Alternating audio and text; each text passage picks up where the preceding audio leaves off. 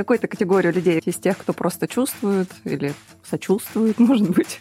Я очень сочувствую и искусству, и всем причастным. Ты просто моментально себя ощущаешь тупым. Есть ли какой-то способ не чувствовать себя дураком? В нашей как бы столице живописи, столице наследников э, Сурикова.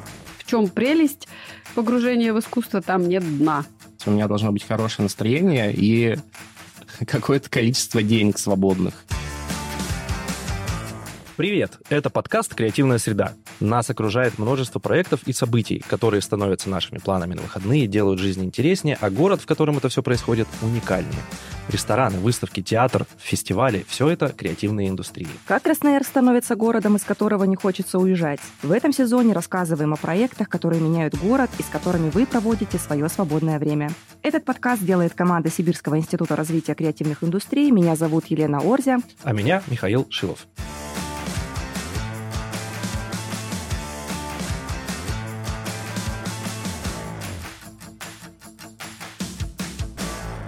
Сегодня переходим от потребностей физических, которые обсуждали в выпуске о гастрономии, к потребностям духовным. Человек начал рисовать немногим позже, чем начал охотиться, и поэтому сегодня мы говорим об искусстве в Красноярске и за его пределами. Ну, э, раз, Миш, ты начал, то и расскажи, какие у тебя отношения это с современным искусством, а, из какой-то категории людей, кто пытается современное искусство понять, из тех, кто просто чувствует или сочувствует, может быть?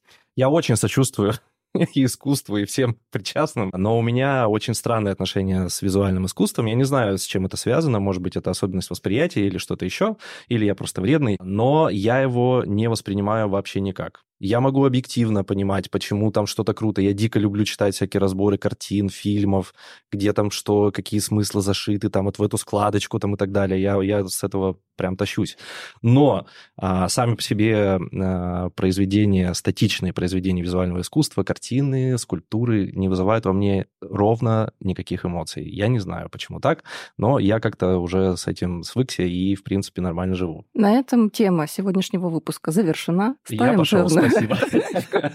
Хорошо, что у нас есть гости замечательные, которые нам с тобой, бедолагам, помогут в искусстве разобраться. Супер. Ну и нашим слушателям, конечно, тоже. Да, будем надеяться, что так все и будет. Сегодня у нас сразу два гостя, и это не случайно. Мы хотим обсудить искусство с точки зрения того, кто его производит, и с точки зрения того, кто его продвигает. Делает так, чтобы, например, на выставку пришло как можно больше людей. А итак, Наталья Сипетая, продюсер культурных проектов, привезла в Красноярск работы Роченко, Лагранжа и Шапира.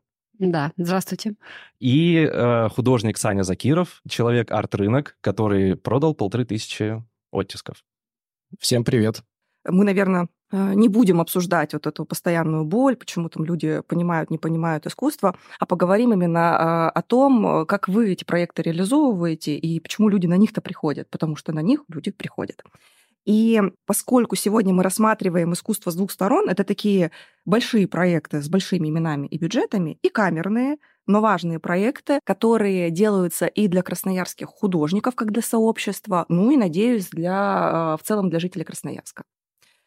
Итак, первый вопрос, который сегодня хочется обсудить, что вообще происходит э, с красноярским арт-рынком последнее время, ну, например, можно взять диапазон там 2-3 года. Чтобы говорить о том, что у нас есть арт-рынок, э, надо понимать, что у нас есть э, а, продажи искусства, и э, ну, в достаточно большом количестве, потому что художников выпускается много каждый год, и всем им надо себя продавать. И то есть если у нас востребованность предметов искусства растет, в том смысле, что не, не, не просто ходят на него смотреть, а именно пла- готовы платить деньги, э, приобретать его в собственность, то можно говорить об арт-рынке. Но сегодня я вижу, по крайней мере, какой-то сдвиг, э, какой-то интерес э, и вообще в обществе. То есть э, я не могу сказать, что перестала пугать это словосочетание современное искусство. Я каждый день с этим сталкиваюсь. Многие буквально шарахаются. Но это только потому, что мне кажется, как-то очень вот э, мы глубоко пытаемся зайти и думать, что только искусствоведу доступно, и что надо быть каким-то очень разбирающимся. На самом деле, сейчас Саша скажет, э, что современное искусство это же про нас и о нас. Как бы пока я вижу ограничения, вот сейчас к чему это все? Ограничения все-таки в том, что создан какой-то такой, э, какое-то такое ложное мнение, что нужно быть каким-то искусствоведом, глубоко разбирающимся человеком, чтобы вообще, в принципе, в современном искусстве даже не то, чтобы разбираться, чтобы пойти на него смотреть, и тем более уж, чтобы его приобретать в собственность. Но э, я сколько наблюдала за людьми, которые приходят э, на выставки, одна выставка не откликается совсем, другая откликается очень сильно. И здесь нет единого рецепта, правда. Но есть какие-то более э, известные художники, менее известные художники. Это все не должно ограничивать никого от того, чтобы смотреть, от того, чтобы приходить, от того, чтобы покупать. И вот я надеюсь, сейчас мы находимся на том этапе, когда уже есть, э, появились, появился какой-то сдвиг. И люди начали ходить активно художникам в мастерские, участвовать в каких-то практиках совместных. Это все, это все подвигает э, к созданию рынка, потому что это подвигает к тому, что ты вот пощупал своими руками. А если говорить именно об арт-проектах, какие самые громкие, ну или, может быть, хотя бы один за 2-3 года это в Красноярске наберется? Ну, конечно, это Суриков, э, наше все. Людям э, близко понятное. И, в общем, мы любим понятное. Мы говорим про привоз выставки. Сурикова. Мы говорим про привоз выставки, да, где было э, там, много работы из Русского музея из Третьяковки что-то было, насколько я помню. Если уже люди знают э, имя Суриков, и уж тем более в Красноярске, и понимают, что это уже было в большом, больших музеях, значит, это имеет какую-то ценность. Это вот такой прямой путь, что ли, а, э, к сердцу. Сначала слава, потом посещение. Неискушенного, да. да, зрителя. А если это какой-то новый продукт, э, ну, не широко известный в массах, то это вечная дилемма продюсера, что выбрать. Что-то более там популярное, скажем, или что-то, что тебе хочется, э, что мне вот, например, хочется самой привести. Это постоянная дилемма, и ты все время решаешь этот ребус. Потому что, ну, это же очевидно, да, то есть э, чем, чем более там, понятная, популярная, раскрученная тема или художник, тем больше людей придет. В противном случае нужно прилагать очень много усилий. Саша, а ты что скажешь э, о самых таких громких проектах города за 2-3 года? Только ли Суриков туда входит? А может быть, что-то еще? Не, ну про Сурикова я соглашусь в том плане, что э, это была одна из выставок в музейном центре, и это была хорошая заманушка, э, чтобы люди, придя на Сурикова, на что-то понятное и как бы известное там с, с молодых ногтей, заодно посетили какие-то более экспериментальные выставки, которые там на других этажах были. Вот это, ну, как бы просто суперская идея была Сурикова выставить именно Э, в музейном центре Площадь Мира. Помимо Сурикова, ну, мне всегда запоминаются масштабнейшие выставки Виктора Сачивка, и это как, как раз вот по поводу того, что Наталья сказала, что искусство должно быть э, как бы понятным, и вообще-то искусство это про нас, это только в 50% случаях работает. Вот я делаю искусство как бы для людей супер понятное, у меня такая прямо цель генеральная. А Виктор Сачивка, он как бы один из моих любимых красноярских художников, но у него максимально непонятное искусство. Оно красивое, если просто на его картины посмотреть, можно подумать, что это просто красивая работа. Если еще и послушать, что он о них говорит, ты просто моментально себя ощущаешь тупым, понимаешь, что перед тобой какой-то вообще не человек стоит, а киборг помноженный на вечность, и что ты как бы тебе лучше вот на Сурикова сходить и там э, как бы снять стресс после Виктора Сачивка. Так что но при, при этом это такое богатство создает в культурной жизни, что есть вот Саня Закиров,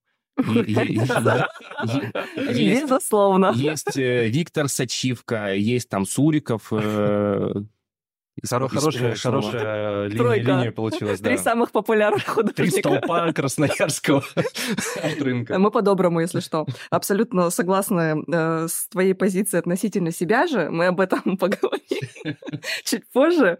А, но, знаете, э, раз уж мы заговорили про два таких имени, как Суриков и Сачивка, вот тут как будто бы хочется понять, ну хорошо, э, успех проекта Сурикова понятно объясняется его именем. Но давайте признаем, что Сачивка как будто бы не широкая эта супераудитория знает. Не широкая. Да, но вот- тут надо и посмотреть, сколько людей пришло. Я не думаю, что так же много, как на Сурикова. Насколько я знаю из разговоров с официальными источниками, Суриков-то бьет все рекорды. Именно поэтому э, я вспомнила про него, но э, вряд ли его можно отнести к современному искусству. Конечно, да. А если вернуться к успеху проекта, вот чем, кроме посещаемости, мы можем тогда его определять? Э, Как, как понять, успешен это проект или нет? Для меня есть разные критерии. Есть успех в профессиональном сообществе, э, как, когда тебе говорят, э, что, допустим, сделала или привезла выставку, о которой там заговорили в столице. А Есть успех, ну, вот такой вот в понятном, привычном смысле, это продажи, продажи билетов. Э, И мы на самом деле не очень давно пришли к этому, к тому, чтобы считать. На моей памяти еще э, там, в 2012-2013 году особо-то не считали посетителей. Были билеты, было очень много э, каких-то бесплатных, льготных, э, ну, любых, кто просто приходили, там, пенсионеры, я не знаю, группами. э, И они как бы не особо не учитывались. Вот. И тебе было очень трудно, в принципе, сориентироваться, сколько, сколько человек эту выставку посмотрело-то. Нельзя сказать, что они вообще не считались, потому что билетики все-таки были. Но там какой-то такой хитрый э, был учет. А для меня, например, всегда важно было, сколько человек пришло. От этого вообще-то зависит и окупаемость еще. Конечно. Для продюсера это действительно важно. Да, и я могу сказать, что с нашей стоимостью билетов э, ни одна выставка, конечно, э, не может окупиться. Ни одна. Всегда нужны э, какие-то другие средства, э, нужны партнерские какие-то привлечения. Ну, можно как угодно исхищряться, там дополнительные какие-то программы делать, но они тоже стоят денег, потому что они это, это привлечение специалистов для их разработки и время персонала. А, И поэтому, конечно, это все очень сложная история. Какие, в принципе, у э, жителей Красноярска отношения с э, искусством, как современным, так и классическим? И насколько оно изменилось за последние годы? Стали ли больше ходить, меньше ходить? На что больше ходить? На современное, на классическое? Мне Саша. кажется, больше точно стали ходить. Я начинала в 2012 году, и я помню, что прям клещами надо было затягивать аудиторию. И даже когда я им говорила, что приходите в музейный центр, ну тогда он еще был там Kids, э, меня спрашивали, что это. Хотя э, это была передовая площадка, у которой уже была премия инновации, но несведущих было намного больше, чем сведущих, скажем так. И так, чтобы прям вместо того, чтобы куда-нибудь с семьей пойти в торговый центр, э, в выходные пойти в музей, такой практики, в общем-то, мне кажется, не существовало. Но потихоньку, потихоньку А что тогда изменилось вот с 2012-го? Почему стало больше-то ходить людей? это стало модным, мне кажется. Ну, то есть, во-первых, очень много образовательной работы было проведено э, кураторами, художниками. Э, Да все тут как могли, так э, расшатывали эту историю, раскачивали интерес в обществе. Саш, ты как думаешь, э, по твоим наблюдениям за последние годы, как что изменилось? У нас вообще в Красноярске сформировалось очень э, такое сплоченное и дружелюбное к, к окружающим комьюнити молодых художников андеграундных, как бы пушка и, и смежное с ним ядро мастерская. А пушка — это арт-рынок, где ребята собираются или на улице что-то продают, или, или в каких-то заведениях. И мы как бы в целом, у нас такая локомотивная линия э, идет на сближение с, э, с, с красноярцами, с обычными, э, не только как бы с любителями искусства там, а вообще с кем, э, со всеми живыми. Существами. Э, И к нам э, неплохо ходят и на арт-маркеты наши, на обычные, и когда я провожу какие-то премии там в области искусства, в области частушек э, в ядре, вот я провожу, и постоянно как бы битком э, залы ядра э, и баров ломятся от посетителей, от людей. Не все что-то покупают на самом деле, но приходят поинтересоваться многие, потому что понимают, что будет как бы ну что тут, мол, не Виктор Сачивка вам будет что-то рассказывать, а молодые ребята, которые говорят на простом, понятном языке и которые хотят рассказать про свое искусство там и про искусство в целом. Э, вот это, мне кажется, хороший ход по сближению вот э, аудитории и художников. Именно в, плане продаж э, средненько, ну, в нашем сегменте, в, в, молодом андеграундном, но в плане э, именно движух, общения с аудиторией хорошо. Я думаю, что мы на правильном пути. Ну, то есть я хорошо продаюсь, а вот остальные ребята из сообщества мало кто хорошо продается, им приходится на каких-то скучных работах работать. Мне нравится Саша позиция сегодня. Но, но зато все весело живут. Это главное. Ну вот мы с вами так плавно перешли, мне хочется поговорить про ваши проекты, которые вы делали, в том числе для музейного центра «Площадь мира», в частности, про э, Ханта Слонема, поп-экзотику, которую вы mm-hmm. делали, и то э, это были за выставки, какую работу да, вы проделали с этими выставками, и имели ли они успех? Давайте по порядку, по каждому вопросу. Сначала расскажите, почему именно эти работы вы решили привести. Честно скажу, Хан Слоном вызывал у меня лично сомнения. Мне казалось, ну, сильно как-то все это просто. А, конечно, был козырь, что вот только что он был в Русском музее, и мы можем его сейчас к себе забрать. Но а, очень хотел музейный центр его получить, и они меня попросили помочь. Хотели получить, потому что они хотели привлечь именно семейную аудиторию в музей, так чтобы люди пришли с детьми, и им было потом о чем поговорить вместе. И это получилось. Работа была колоссальная, и она была совместная. Мы со своей стороны много сделали. То есть у меня там тоже на аутсорсе работала команда пиарщиков. И музей со своей стороны очень много сделал. И концепцию придумали интересную с вот этим детским открытием, с тем, чтобы вначале подготовить э, детей, сделать э, отбор из них, э, чтобы они могли водить экскурсии, опять-таки обучить их, как это делается, разделить их на категории. Были дети, которые могли, то есть которые хотели рассказывать об этих выставках, как, как будто бы они журналисты. А, были дети, которые а, могли водить экскурсии и, и водили их вот на, на открытии. И были дети, которые а, были в роли смотрителей зала. Ну, то есть мы такие поиграли вот в музейный проект э, э, с детьми. Я, ну, я лично получила колоссальное количество отзывов э, везде. А если вернуться к теме семейных выставок, как mm-hmm. заставить людей с детьми прийти на выставку. Ну, ну привлечь я бы слово. Ну, ну нет, а вот я бы все-таки заставить, потому что э, у меня нет детей, но у, моих подруг, у моей подруги трое. И для нее всегда проблема выйти с ними куда-то, потому что это история про то, что они будут шуметь и так далее. А тут вроде музей, выставка. Как заставить ну, людей? И специальные же проекты музеи сейчас делают. Uh-huh. И вообще в мировой практике нет проблем э, с детьми в музеях. Они там все время сидят, что-то рисуют.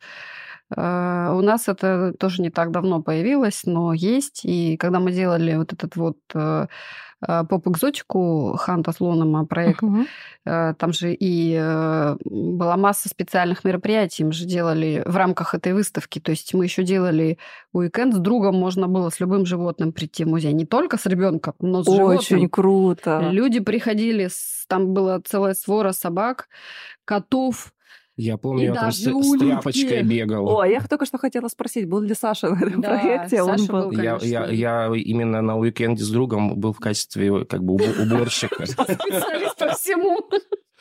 Встречал собачек и кофечек, я поняла, да. Ну, это нестандартная практика, конечно. Мы, по-моему, первые э, в мире такое сделали. Это э, очень круто. По, ну, именно как раз с целью э, хоть как-то заинтриговать и э, привлечь людей, чтобы они понимали, что э, и шуметь в музее нормально, и общаться друг с другом в музее нормально, и через все это понимать искусство, э, и, и именно так и делается. Так, а прикиньте, вот, я, я хочу про э, поп-экзотику еще сказать, угу. что вот э, это практика там, э, что дети экскурсии водят, что в качестве посетителей животные приходят. Это э, очень классная стратегия как раз по снятию напряжения с э, посетителей, что ты понимаешь, что ты идешь э, на выставку, где даже ребенок может э, понять искусство, провести, провести экскурсию там, и у тебя Возможно, сразу... даже собака. И у тебя, да, а собака может смотрителем быть. У тебя сразу страх исчезает, что ну, все боятся современного искусства, что это не для нас, это что-то непонятное. Мгм. Вот Главное- просто главное, я много раз слышал. Может такое, быть, что- собаки-то наконец-то уже рады, типа, ну, наконец-то, ну, наконец-то, мы Что-то еще мы посмотрим. молимся, чтобы нас сводили в музей, или нас Вот услышали. она целевая аудитория современного искусства. Собаки. Расскажи, пожалуйста, про свои аукционы, как, то как ты к этому пришел и как это происходит. Но пришел я к этому следующим образом. Мне всегда сложно как-то назначать цену для своих работ. Ну вот, допустим, гравюры. С гравюрами я как-то определился, что я их продаю по 2000 за оттиск. Это тиражная графика, как бы там было бы сложно каждую гравюру продавать аукционом. А вот э, если я живопись маслом делаю, мне непонятно, сколько ставить цену. И в один прекрасный момент, года три назад, наверное, я думаю, а выставлю-ка я в интернетах у себя, в соцсетях э, с начальной ставкой, свою живопись с начальной ставкой минус 100 рублей, чтобы уж совсем как бы из... Еще из- доплачу вам, если что. Однажды я доплачивал, да, 50 рублей. Кстати говоря, это был уникальный и приятный случай. Первая живопись моя выставленная продалась там за какие-то приемлемые для меня деньги. Я начал э, себя продавать, а потом мне мои друзья, вот красноярские ребята, сказали, начали писать, а давай меня тоже попробуем продать. Я говорю, а ты понимаешь, что типа может там за за, за, там, за тысячу уйти, там, за 500 рублей, если не меньше. И, и все таки понимаю, но там зато, может, ко мне подписчиков понабежит. Вот. И в целом э, регулярно, вот каждую неделю практически что-то выставляю, свое и не свое. Когда-то продается э, дешево, там, как, как- когда-то э, дорого, там, по-моему, 77 тысяч максимальная ставочка была. А обычно, ну, типа, тысяч по пять там, по 7. То есть аукцион ты делаешь каждую неделю.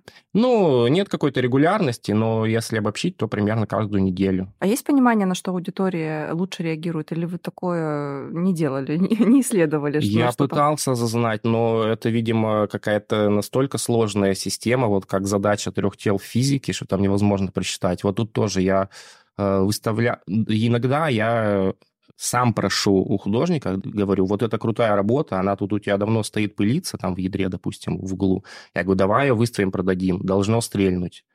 Художник такой, ну давай, выставляем, в итоге там 2000 рублей. Я такой, ну извините. Не получилось. Да, а иногда какая-то совсем, э, на мой взгляд, не покупательная работа уходит за хорошие деньги. Так что сложно. Не, не, не с темой, не- как будто не от темы это не зависит, не от материала, не знаю, от какого-то вот Почему-то для аудитории зашло. А, такой формат почему Мгм. зашел? Ну, потому что это максимально просто. То есть в, в покупателя-то многие хотят поиграть, э, но как бы никто не пойдет из простых вот э, там домохозяюшек и студенток там на, на владее, во владее участвовать. Ну, типа, это сложно. А тут э, зашел в контакт, там, э, поставил ставку и, ну, типа, супер-супер простая система Мгм. и многим это заходит. У, у многих азарт там просыпается, особенно когда до, до конца аукциона там 15 минут остается. Да, да. Там часто начинаются поединки просто между людьми. Там они на следующий день мне пишут, зачем я это сделал. У меня нет 77 тысяч. Я прям три раза хотела импульсивные купить покупки. э, Вы участвовали? Ну нет, потому что как раз это не, не мой путь. То есть я такая думаю, ну Ага. надо ждать, сейчас вообще нет смысла сейчас там цену какую-то заявлять. Это же надо как раз последние 15 минут делать. А, Можно сразу э, высокую а, поставить. Но э, вот это вот э, потом ты забываешь, думаешь, ох, черт, все, я он уже кончился. В общем, это, конечно, все как бы шуточки и не, имеет отношения к какому-то серьезному арт-рынку. Это такая как бы арт-барахолка скорее, но Мне все кажется, равно это... имеет, и это формирует рынок как раз. Я соглашусь, Ну, мне потому кажется, что это, ниша, э, очень низовая такая Ну, история. Сложно Это как раз для массовой аудитории. Это то, что приучает людей вообще не бояться искусства, ну, на мой взгляд. Э, Почему и э, вот эту э, твой опыт мы вынесли да, в контекст обсуждения, потому что на самом деле это хороший продюсерский проект. Я знаю, что ты так его не воспринимаешь, но я так его воспринимаю. Я вот сижу и думаю, ты понимаешь, что ты арт-дилер? На минуточку, да. Нет, я, конечно, понимаю. Так у меня ощущение ощущение, вот, что у меня профессия не художник, а продавец вообще, uh-huh. по большому Процент счету. берешь? А, я ребятам предлагаю дать мне любой процент, который они считают нужным. Но а если дешево уходит, то даже об этом речи не заходит. Угу. А вот тут можно у Натальи спросить, а какой процент э, принято платить в таких случаях? Зависит от аукционного дома. Э, может быть 17%, может быть 20%. Но если Мотай ты, на ус. если ты самый... Э... Не, не от продажи, Мгм, внимание. мгм. Ну, в смысле, от продажи, но сверх продажи. То есть, когда продажа совершилась уже, то есть вот цена лота, это вот уходит художнику. А, вот эти покупатель с- платит. Да, покупатель платит еще аукционному Процент, дому. да, да, да. От покупки. Ну, давайте тогда про премию еще поговорим. Про премию Сани Закирова. Давайте. Давайте. А, это тоже как шуточка возникла. А, Ну, абсолютно, да. То есть, если э, аукцион это хоть а, ну, хоть к каким-то финансам имеет отношение, то премия – это абсолютная такая развлекательная история, э, ну, пародирующая вот серьезные премии. Но, с другой стороны, э, цель у нее есть. Я хочу, чтобы художники, и вообще не только художники, все, кто хочет назвать себя художником, имели шанс поучаствовать хоть в какой-то премии, потому что, опять же, на серьезные премии подаваться, это, ну, просто ты ушатаешься, и, скорее всего, тебе даже не, не напишут никакого ответного письма там. Как это организовано? Вот сама премия, как часто она проводится? Расскажи поподробнее. Но она проводится, опять же, нерегулярно, два фактора должны совпасть, у меня должно быть хорошее настроение и какое-то количество денег свободных. Допустим, я решаю, что вот, э, мол, послезавтра, бывает такое, что вот за два дня я решаю, что послезавтра будет э, премия там в области современного искусства. Пишу, опять же, посты во всех соцсетях, Это называется в инфобизе прогрев. В курсе, да? да. Пишу в соцсетях, что, ребята, объявлен open call на премию, э, прям в комменты кидайте свои произведения или все, что вы считаете современным искусством. А, Я из этого сформирую несколько номинаций, э, то есть я номинации придумываю уже глядя на присланные заявки, вот, и пишу там, вот у меня, смотрите, есть там э, 5000 рублей, э- этого хватит на 10 номинаций, там 500 пятихатка как бы в номинации приз. Вот. а, Пятихатка на харе. Да, да, абсолютно. И пишу, вот, еще можете подонатить, как бы сочувствующие, чтобы увеличить количество, номинаций. А, вот Наталья, кстати, донатила мне, а, но там такие были при- при- при- призы, призы, это, сладкие призы. Ну, это, это были карточки подарочные из Командора. И вот там победители получили эти карточки. Ну, там, правда, один мальчик из Перми получил эту карточку, ему как-то сло- сложно реализовать, ну, на память. Главное внимание. Да. Но он мог пойти сразу же, сразу реализовать. э, Да нет, он, он не приезжал, он вот из Перми А, прислал заявку, то есть премия международная, как бы, ну, по крайней мере, Придется федеральная. работать, открывать еще в Перми. где-то. Планы на будущее. вот так вот рынки друг на друга влияют. Да. И Дмитрий, э, Дмитрий Журкин до- донатил, сколько там, он 20 тысяч мне задонатил, и мне пришлось сделать 40 номинаций. Вот помог, так помог. Можно было какие-то более премиальные, просто премиальные номинации сделать. Но и да, я потом тоже об этом подумал, но было поздно. Мы, в общем, там 4 часа сидели, победил каждый второй. Потом Вот. Дима решил сделать свою премию. Да, ну, кстати, очень был классный пример, когда я увидела, что Саша делает э, эту премию, хоть она была и шуточная. Я первую посмотрела прям вообще всю в эфире. Ну, я понимала, что это такая пародия, но а, мысль-то как бы была подана рынком не- ну, абсолютно да, однозначно о том, что такая премия вообще-то нужна, назрела уже, что как-то надо уже, чтобы кто-то... Я даже тоже думала, что не сделает ли. Но я была ушатанная своими этими арт-проектами до этого, так что я думала, я вообще никогда больше, никогда. Все настолько выгорело, что мне вообще не хотелось а, такую серьезную махину заводить, и поэтому, ну да, сейчас у нас есть премия. Но я бы не бросала вот эту шуточную премию, несмотря на то, что сейчас уже есть серьезная премия Скан. Это разных два формата, и, а, но они обе работают на то, что а, на развитие рынка, в общем. Нет, а я абсолютно не бросаю. Но вот э, после скана у меня была как раз э, как-то запланирована премия, но я ее решил делать не в области искусства, потому что только что скан был, как-то странно было бы, а в области частушек вот я сделал премию. Э, Я ну, видела, получилось, получилось очень здорово. Тоже мощнейший формат. Давайте про деньги поговорим. Мы один из главных вопросов сегодняшней беседы сформулировали так. Как делать искусство для всех и нужно ли его таким делать? Да. И отсюда идет, э, собственно, э, тема денег. В контексте искусства понятие вилка цен странно, да, э, как-то уп- употреблять и рассматривать. Но при этом есть две, ну, условно, крайности. Есть вот недорогие, э, либо там какие-то, может быть, карандашные такие по- полушуточные на бегу сделанные рисунки, либо гравюры. Есть очень э, элитное искусство, да? И тут вопрос. И тут я, да. Собственно, вопрос про деньги. Как вообще создается ценообразование художниками? Вот потому что даже ты сказал, да, что очень сложно делать, э, давать какую-то цену своим сложным работам, ну не гравюрам я имею в виду. Ну тут я прошу прощения, наверное, я не знаю просто, как с- по сложности-то они ранжируются, но наверняка как-то, да. А вот, э, во-первых, как ты сам даешь цену своим работам? Вот почему гравюра 2000 рублей? Ну, там отчасти опытным путем это выведено. То есть я за 3000 рублей, когда продавал, сразу количество покупателей там снижалось в разы, просто там в 3-4 раза. За полторы тысячи я пробовал тоже продавать. Количество покупателей сильно возрастало, но полторы тысячи мне для, для самого себя, как будто кажется, не соответствует вложенным усилиям.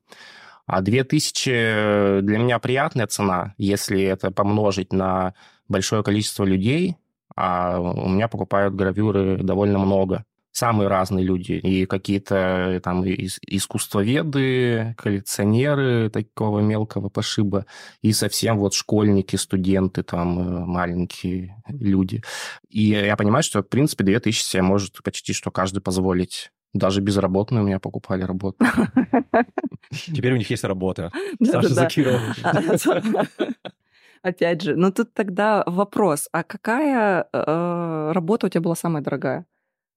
Э, Самая дорогая э, живописная работа, которая называлась «Операция Мишки», она участвовала в- в Питере, там в Манеже была выставка «Не Москва, не за горами». Вот ее купили за 170 тысяч рублей. Ты сам выставлял эту цену? А, Нет, нет, мне помогли, то есть я вообще не участвовал. Мне звонили, сказали, вот за 120 тысяч, если мы продадим нормально, я говорю, «К- конечно, нормально. Потом мне звонят э, и говорят, что мы тут что-то доторговались до 170, вот 170 будет. Вот, и даже ни- никто не взял себе как бы проценты А Это твой, твой чистый гонорар. Да, да, И да. какое было чувство? Вот это первая работа за такую же сумму, да, продана? Ну, первое и единственное, да. Ну, именно за такую сумму, да, это максимальная точка экстремума. Чувство было, э, что вряд ли это повторится когда-то, и что это случайность. Ну, в принципе, они не... за пессимист? Я бы такая думала, я король мира, я король мира. Да нет, я, я- за я 170. обрадовался очень. Но просто есть художники, вот э, даже из нашего комьюнити, кто-нибудь там у них купит э, работу там за 50 тысяч живописную, и они раз и на все работы поднимают ценник Мгм. резко, э, и больше никогда в жизни не продаются, сидят э, с этими ценами, и потом пишут, все, у, меня скидки, я снижаю цены обратно. Вот, ну то есть я э, понимаю, что это такая си- сингулярность, которая не от меня зависит Ну, и тут вот- ни от кого не зависит, просто вот повезло. Мгм. Э, Наталья, цены считаете, что повезло? формирует да? не художник, а цены формирует рынок. Мгм. И Саша как раз, когда делает свои эти аукционы, он, хотя и разные там цены э, иногда не угадываются, иногда прев- превосходит да, ожидания а, сумма, за которую готовы люди купить, но именно так определяется стоимость работ. И если работа участвовала в выставке, то стоимость растет и зависит еще от категории выставки.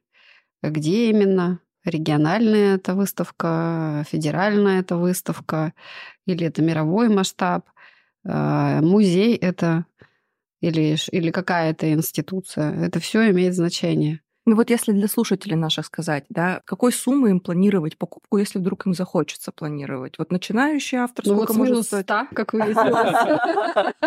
Да. Не, на самом деле у меня тоже есть э, там подруга, которая говорит, ну, у тебя же там есть что-то там, поделись, но вот, выходишь на аукцион в интернет и покупаешь, аукционы существуют в интернете, и галереи какие-то делают свои аукционы, и вот Саша Закиров делает э, аукционы, и можно вполне за сумму, доступную каждому, купить что-то. Другое дело, как бы состыковать э, свои интересы, что вот я хочу иметь именно вот это вот, но денег у меня вот только столько. Это уже работа.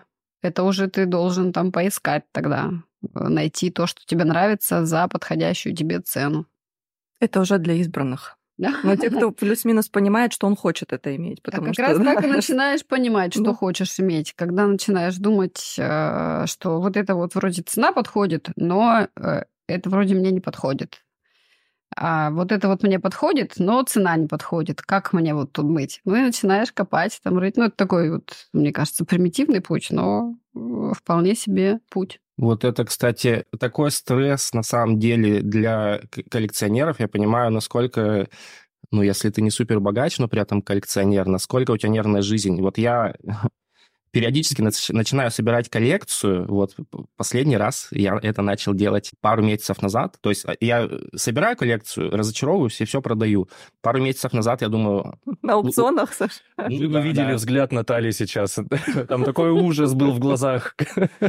Вот. Но мне просто тематические коллекции нравится собирать, пытаться собирать. Вот. э, Недавно я увидел этюд э, с мандаринками. В Новосибирске был на арт-маркете Дерн. Купил там этюд с мандаринками, с такими наклеечками, э, как это называется, ну, с брендиками, с небольшими. Думаю, Мгм. о, роскошные мандаринки, это похоже на поп-арт, буду собирать гастрономический поп-арт. Купил эти мандаринки за тысячу рублей. Потом э, тут же через несколько дней в Инстаграме вижу своего знакомого художника а, маленький, там, 15 на 15 этюдик, э, яблочко, тоже с такой вот с наклеечкой. Думаю, это вообще прямо в жилу мне сейчас приобрету. Пишу, сколько стоит, он говорит, 15 тысяч. Я такой, ну, как бы до свидания. Коллек- Коллекция, надо ее переформатировать. Может быть, только цитрусовые собирать. Ну, это, кстати, Сужаем реально стресс, э, когда ты едешь э, на ярмарки, особенно на большие какие-то ярмарки, и ты прям чувствуешь себя там нищим, э, потому что там уже миллионок долларов, там сотни тысяч евро, и вот такие какие-то цены. И только ты думаешь, ну, сейчас. Даже на Космоску можно прийти и, ну, походить, посмотреть. Вот, но зато ты начинаешь э, понимать потихонечку про искусство что-то. То есть, что вот это столько стоит, а вот это столько. И, может быть, даже потихоньку начинаешь копать и думать, почему? Почему так? на различных круглых столах, которые меня там по странному стечению обстоятельств э, зовут, я имею в виду в художественной вот сфере, да, теперь, все там, значит, долго рассуждают. Вот люди должны покупать, но они еще пока ничего не понимают в этом искусстве, но покупать почему-то должны. Э, Но и есть такой вопрос, а как э, приучить-то людей к искусству, да, но мне в большей степени хочется его так переформулировать, потому что приобщать, наверное, странно, ну, потому что, ну, у тебя либо есть эта область интересов, либо нет, да, ну, никто же там не падает в обморок от того, что кто-то там кино меньше смотрит или книг меньше читает. Почему с искусством-то наоборот? Вот. И тут хочется спросить, а как э, научиться понимать искусство? Вот э, если вдруг кто-то хочет из наших слушателей, а, что ему делать? Помогите, подскажите. Есть ли какой-то способ не чувствовать себя дураком, приходя в музей или в галерею, потому что мы вначале-то говорили об этом, да, что не пугает как раз-таки знакомые. Суриков не пугает. Он же родненький, да, и фамилия знакомая. Ты приходишь и не ожидаешь. Ну, Да-да. ну что там, все понятно а, по картинам, не, не- не приходится гадать. А современное искусство, ну, как будто бы ты приходишь и такой, эм, как, как понять, искусство или нет? Как понимать людям? Ну и классическое искусство на самом деле не является таким уж понятным, каким оно, оно нам кажется. И э, для того, чтобы э, понимать любое искусство, классическое или современное, нужно, кроме того, что насматривать глаз, то есть много смотреть, э, нужно а, попутно, ну вот, не знаю, находить какие-то точки напряжения в себе. То есть э, смотришь, непонятно. И вот именно вот здесь вот надо копать. Думаешь, почему? Или вызывает отторжение, например. Или наоборот нравится. И вот пытаешься э, разобраться. Э, конечно, классно слушать еще какие-то курсы или что-то читать, но даже у меня это происходит э, очень ситуативно. То есть я иду на какую-то выставку, что-то меня цепляет. Первое, что ты делаешь, ты что делаешь? Если есть аннотации, читаешь аннотации. Если нет аннотации, пытаешься найти что-то в интернете про этого художника, думаешь, почему так? вот. Ну, то есть звучит, что э, как будто бы любознательность, да, человеческая? Как будто бы любознательность, и вот насчет там приучить, не приучить, э, это наступает момент, наверное, какой-то, когда тебе хочется вдруг расширить сферу своих интересов и а, ну почему бы это почему бы э, этим интересом не стало искусство в чем прелесть погружения в искусство там нет дна Угу. Никакого. Ты можешь бесконечно этим увлекаться, и ты всегда будешь что-то новое там открывать, причем на всех слоях, э, как бы, то есть э, первый поверхностный будет, понятно, слой, просто нравится, просто вот стою и улыбаюсь. А, и на самом деле Искусство сейчас уже много об этом говорят, какое-то время об этом забывали, о том, что оно также необходимо человеку, а, как и пища, потому что оно питает нас эмоционально. И э, ты после тяжелого дня рабочего можешь прийти и посмотреть дома на какую-то работу, которая тебе нравится. Ты ее купил, потому что она вот тебе к душе была. И э, как-то, не знаю, успокоиться, вдохновиться, зарядиться, Искусство обладает всеми этими качествами.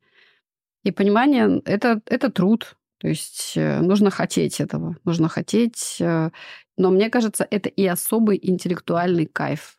А, со своей стороны, вот, допустим, что я делаю, чтобы людям было легче увлечься искусством, я делаю супер понятные работы, ну, в смысле, насколько я могу просто делать работы, настолько я их делаю понятными и доступными, и ну, по максимально доступной цене, чтобы как можно больше вот э, народу э, втянуть вот в этот дискурс э, увлечения искусством, в, в дискурс коллекционирования, а, и вот так вот люди по ступенечке, по ступенечке от самого простого и понятного переходят к чему-то более сложному. Главное начать, мне кажется. И... Так что я себя как бы в жертву приношу. Вот, простые и понятные работы. Да давайте вот у Миши спросим, как у человека, который не понимает, не чувствует, и вообще э, советы-то помогут тебе проникнуться творчеством? Я проникаю, я объективно понимаю крутость произведений. Они uh-huh. не вызывают во мне эмоций. Я, это, я думаю, что это связано с особенностью восприятия, uh-huh. с особенностью работы мозга. Uh-huh. Как бы то, что я э, чему-то поучусь, ну, возможно, это как-то изменит, но я просто буду больше об этом знать.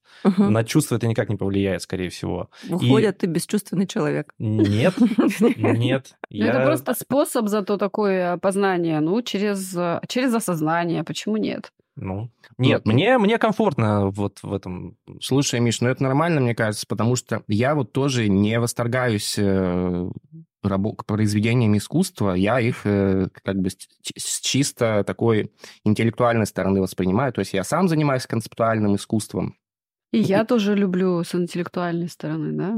Да, то есть можно просто посмотреть, э, ну вот мне, мне нравятся концептуальные работы, вот я на них смотрю и думаю, ну, круто, как но как бы бури эмоций нет. Можно бы, да, может быть, ты представляешь, что я такая стою перед картиной и в оморок падаю. Боже мой! Это не так, если что, да. Возможно, ты воспринимаешь так, как нужно, просто... Может э, быть. Да, просто ты вот не знал, что еще можно интеллектуально. А у нас обычно блиц состоит из двух вопросов, мы их задаем всем, но э, у вас еще будет свой персональный блиц. А, он, состоит из трех вопросов. А, отвечать желательно быстро, но коротко по возможности. И одновременно. Да, да, да. Четвером. Просто я спрашиваю, и все начинаем сразу э, в эту же секунду отвечать. Итак, Наталья, у вас есть э, работы Александра? Да. Круто. А какая? Какие? Несколько. Какие? Ой, и мишки, и доширак, и пиво. Вырви из контекста и, и умри. И, и, и обертки вот эти мишка косолапый. Э, супер. А, Саша, а, у кого висят твои картины помимо Натальи? Может быть, какие-то известные есть э, люди? У, у рэпера «Сквозь баб» дома есть моя гравюра. Есть у некоторых, э, кому я дарила. Я еще дарю иногда Саше на работу. Круто. Какая продажа, э, помимо вот э, самой дорогой, запомнилась тебе больше всего? Может быть, это был какой-то необычный человек или необычные обстоятельства? Мне запомнилась продажа гравюры Илины Гусаровой, и ее купил мой барнаульский друг, я вообще родом из Барнаула, и он решил сам ее забрать и прилетел в Красноярск, чтобы забрать ее. А это такой круг в раме 60 на 60, и он его замотал целлофаном и, и полетел, попытался полететь обратно в Барнаул, и его не пустили с этой гравюрой в ручной кладе, и ему пришлось багаж э, покупать, который там стоил гораздо больше, чем сама гравюра. В общем, вот это... Там вот- билеты, наверное, стоили дороже, чем гравюра. Нет, естественно, да. Ну, в общем, это была интересная стратегия покупки. Весьма. Такая... Не жалеет о ней? Нет, ну, он человек, который ни- никогда ни о чем не жалеет. Я думаю, в таких э, э, случаях важна история. То вот, вот сейчас Саша Абсолютно. рассказал историю, это круто. Провинанс. Если, если бы он просто ку- купил, Он никогда эту покупку не забудет. если бы он просто перевел деньги на карту, ему отправили почтой, ну, это было бы скучно. А так вот можно ходить и рассказывать всем. Круто. Да. Топ-3 красноярских художников прямо сейчас. А, Вот, собственно, Саша Михайлов, э, который внутриигровой фотографией занимается, и не только. Он еще прогр- программист и делает крутые э, приложения, связанные там с удалением искусства, например. Ими я прям восторгаюсь. Потом из художников, которые красивое искусство делают без особой концепции, это Алина Долбилина. Довольно такая скромная и мало где появляющаяся девочка. Опять же, вот я о ней узнал там благодаря Пушке, э, арт- арт-рынку. Просто она пришла туда со, со своими картинками. Вот. А, особо не отсвечивает, но она вообще супер рисовальщица, супер то- тонко чувствующая. Мечтаю о какой-нибудь... э, с- спродюсирует какой, какую-нибудь ее персонал. Так, э, ну давайте я еще назову э, Пашу Пашукая. Есть такой чувачок, а, и он мне близок из-за того, что он начал э, в последнее время внезапно делать э, короткие ви- ви- видосики, э, мемы, посвященные искусству, там, э, будням художника, э, будням э, продавания искусства и так далее. И очень смешно и очень неожиданно. То есть э, в, в на- в нашей как бы ст- столице живописи, столице наследников э, Сурикова, вот такой формат появился внезапно у молодого человека. Спасибо. И э, Блиц общий. Какие проекты формируют город прямо сейчас? Не обязательно в области э, арта. Мне кажется, много проектов э, делает филармония сейчас интересных. И это точно развивает музыкальную культуру и ее понимание. Ну, ЧУС последний год на ремонте, но это был очень прогрессивный театр. Пока у них была площадка, надеюсь, скоро это к нам все вернется. И эм, если ты хочешь как-то развить свое понимание современного театра, то надо, конечно, идти в ТЮЗ. Ну, вот э, премия в области современного искусства «Скан». Мгм. Саша? В принципе, да, вот то, что Дима Журкин делает, мне нравится очень, и не только в области современного искусства, а в принципе его как бы подход э, к гастрономии очень крутой. А музейный центр «Площадь мира» — это вообще оплот надежды для меня. И, э, ну, в принципе, индустрия иногда нормальные вещи делает. Индустрия, э, кстати, очень серьезно, мне кажется, вкладывается в то, чтобы развивать э, именно креативные индустрии. Прям молодцы. Да, спасибо. Мы такие. Вы помните же, да, сколько нам лет? Нам еще даже двух лет нет. Я хотела сказать, что колоссальная именно плотность событий меня лично поражает. Я думаю, по сколько часов они там работают. По много. У Миши вот сегодня отгул, например.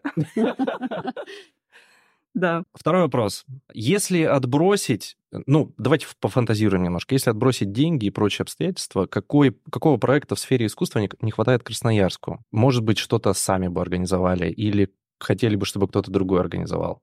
Ну, Красноярску не хватает галерей, это точно. Но я много раз считала, и э, ни разу у меня не получилось посчитать так, чтобы совсем не в убыток себе. Возможно, сейчас уже там другой контекст, но как-то я эту идею забросила. Мне кажется, что какого-то красноярского блазары не хватает. Абсолютно не хватает ярмарки, тут я соглашусь. Как-то я много об этом э, говорила, но э, вдруг забыла, о том, что мы как географический центр России и то с востока, что с запада как бы могли бы стать такой какой-то объединяющей, консолидирующей площадкой. И это было бы очень интересно, мне кажется. Это был подкаст «Креативная среда». Слушайте нас на любой удобной площадке, а также в нашем приложении «Индустрия». Ссылка в описании. Этот подкаст делает команда Сибирского института развития креативных индустрий. Над этим выпуском работали редактор Арина Тарасова, звукорежиссер Сергей Ефремов, у микрофона Михаил Шилов и Елена Орзя. Мы выходим по средам, так что до встречи в следующую «Креативную среду».